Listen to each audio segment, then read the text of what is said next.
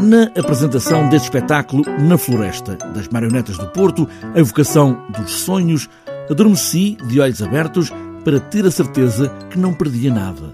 Isabel Barros, a diretora da Companhia de Teatro de Marionetas do Porto, fala nesta história da menina que faz esta viagem e volta sempre ao mesmo lugar. Este espetáculo é, é interessante porque é uma, um projeto do coletivo das marionetas do Porto, portanto, é, digamos que é também uma criação que dá espaço à, à, à equipa para trabalhar em conjunto. Tem um texto original de uma das pessoas da companhia também e é, um, é uma história do, do está, é, está, muito relacionado com os sonhos. O lugar dos sonhos, ou onde esta menina anda pela floresta, sem medo da noite, nem da luz que a noite traz, e conta histórias e tropeça em muitos segredos que, como tal, nunca foram contados. Tem uma protagonista, digamos que é uma menina, uma marioneta que é uma menina, e depois uh, há um universo de, de histórias de, recheado de, de personagens que são animais, eh, e tem aquela magia do, do sonho.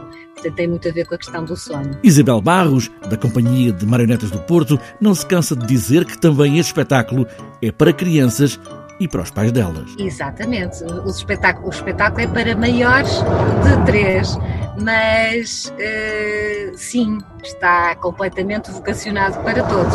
Os adultos acabam por uh, ser muito capturados por este universo e estão a precisar muito de ser alimentados com, com magia, sobretudo este ano. Apetece-me brincar.